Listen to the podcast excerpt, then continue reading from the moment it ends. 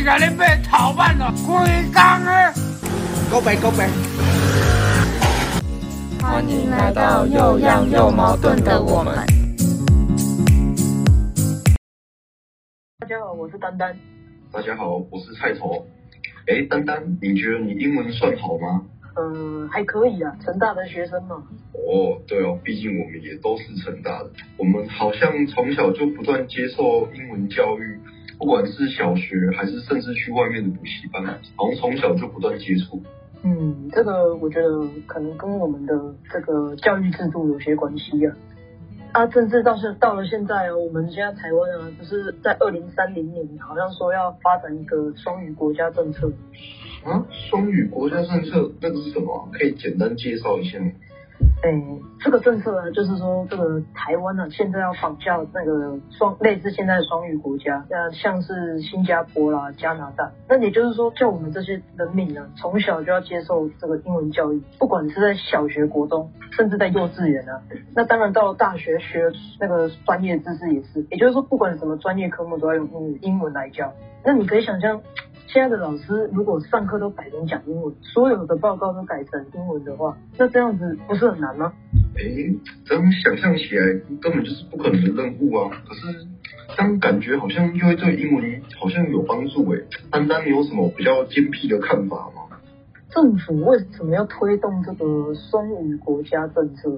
这个官方的说法不外乎就是那个希望跟国际接轨，提升在这个台提升这个台湾在国际上的竞争力。哦，这个理由看起来好像很合理哦。但我们来分析一下，是不是社会的每每一层每一个人都需要具备可以跟外国人顺利交谈的英语能力？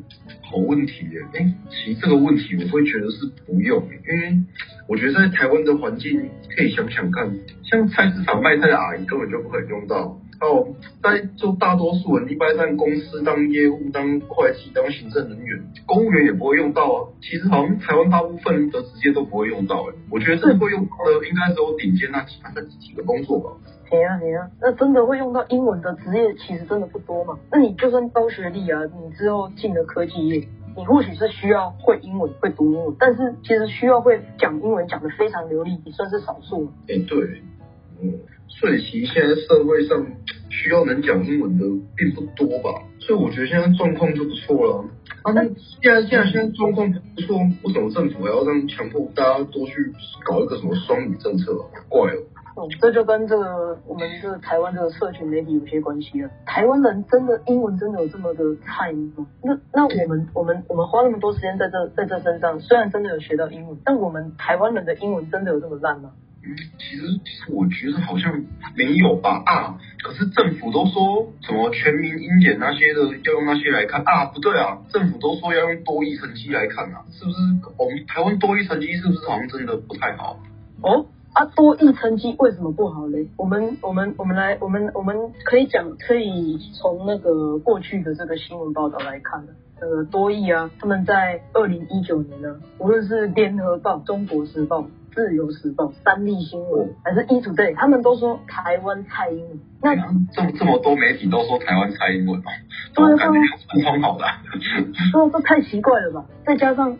有一个报道，他写台湾学生蔡英文成国安危机，那这个是多以多亿表现及排名提出来的。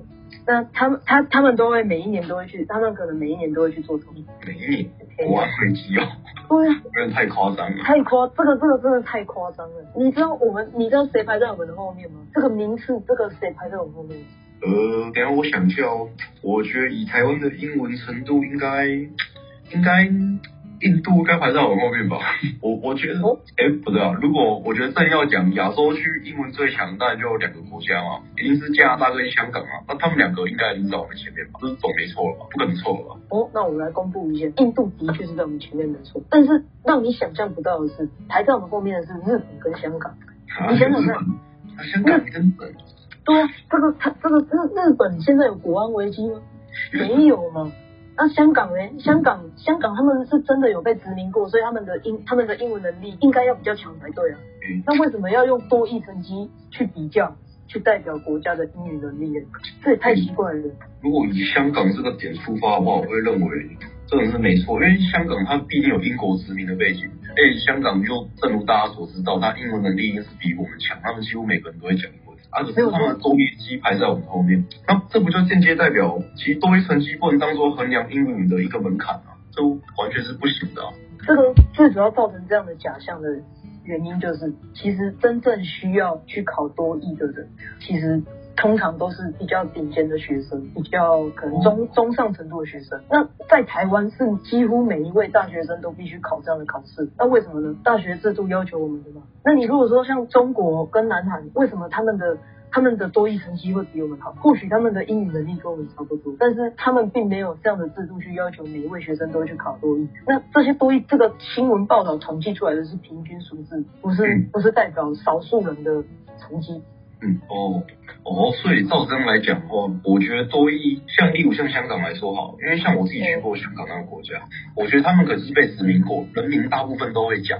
可是他们不会觉得考多艺是一个必须的，真正会用到考多艺，可能是你需要证，工作上需要证照啊，需要出国留学，那些比较顶尖的人才会去考多艺。所以多艺其实会反映出一些顶端金字塔顶端的人的英文水准，其实不并能并不能反映就整体的英文水平。对对对，这是这是因为它是平均下来，这是不能这样看。那其实我这个这个双语政策，我觉得很不合理的地方。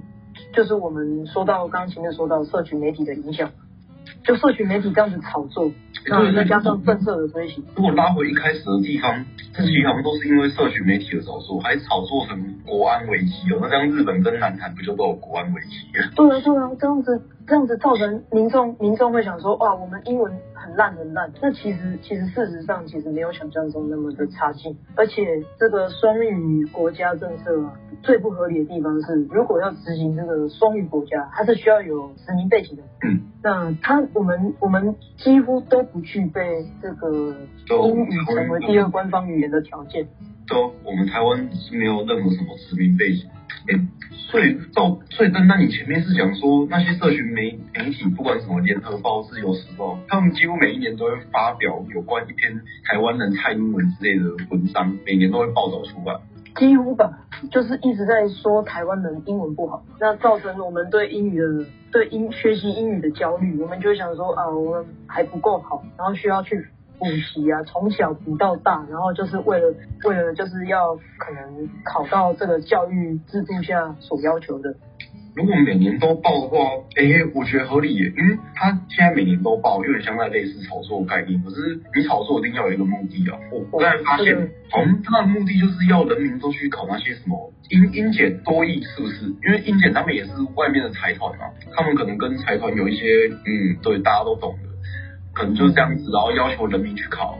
哎，我觉得可能讲这些都有点太虚了。我觉得最不合理也是最直接的一个例子，就是我们大学毕业需要考多艺要到一定门槛这件事情。但那你不觉得这件事很奇怪吗？这件事真的太奇怪了。那有人就已经发现这件事情不太合理，所以呢，有一位我记得有一位正大的学生，他在二零一六年的时候，他提出行政诉讼。他提出的原因就是拒绝财产财产权跟受教权受到侵害，拒绝财产财产权这边就是我们要付钱给这些财团，然后参加这些考试拿到英文的证明嘛？对啊对啊，为什么我们大学是一个最基本的受教育的权利啊？为何我们毕业还需要缴钱给外面的财团去考试？不考还不能毕业，这真的是很不合理。难怪他会提出行政诉讼。这个行政诉讼啊，在最后啊。他们正大对正大影响就是，他们在这个判决出来之前呢，就把这个一定要考英检这个要求就废除了。但是，对对对，正大哦，正大哦，正大把它废除了。但是到现在，许多许多的大专院校都还是有英文检定的门槛。那其实已经改改了法法条也都改了，那其实好像大家都没有做到，都还是有这个门槛在。呃，我记得不管是有什么学校，不管是中山、四中、四大，我们几乎都有这个英语毕业的门槛。对啊，搞得我也很焦虑啊。是不是数百所大学、数万名教授直接无视台湾的法款？哎，实在是。我们还是得缴钱给这些财团的。但是你你这个这个这个钱可不小，一个人不可能，或许啊，或许不是每个人都有办法一次就考到那个水准。有些人可能目标是八九百分，那你考一次就是将近快一千块的价钱。嗯，哦对，很贵。甚至你可能还要去买参考书。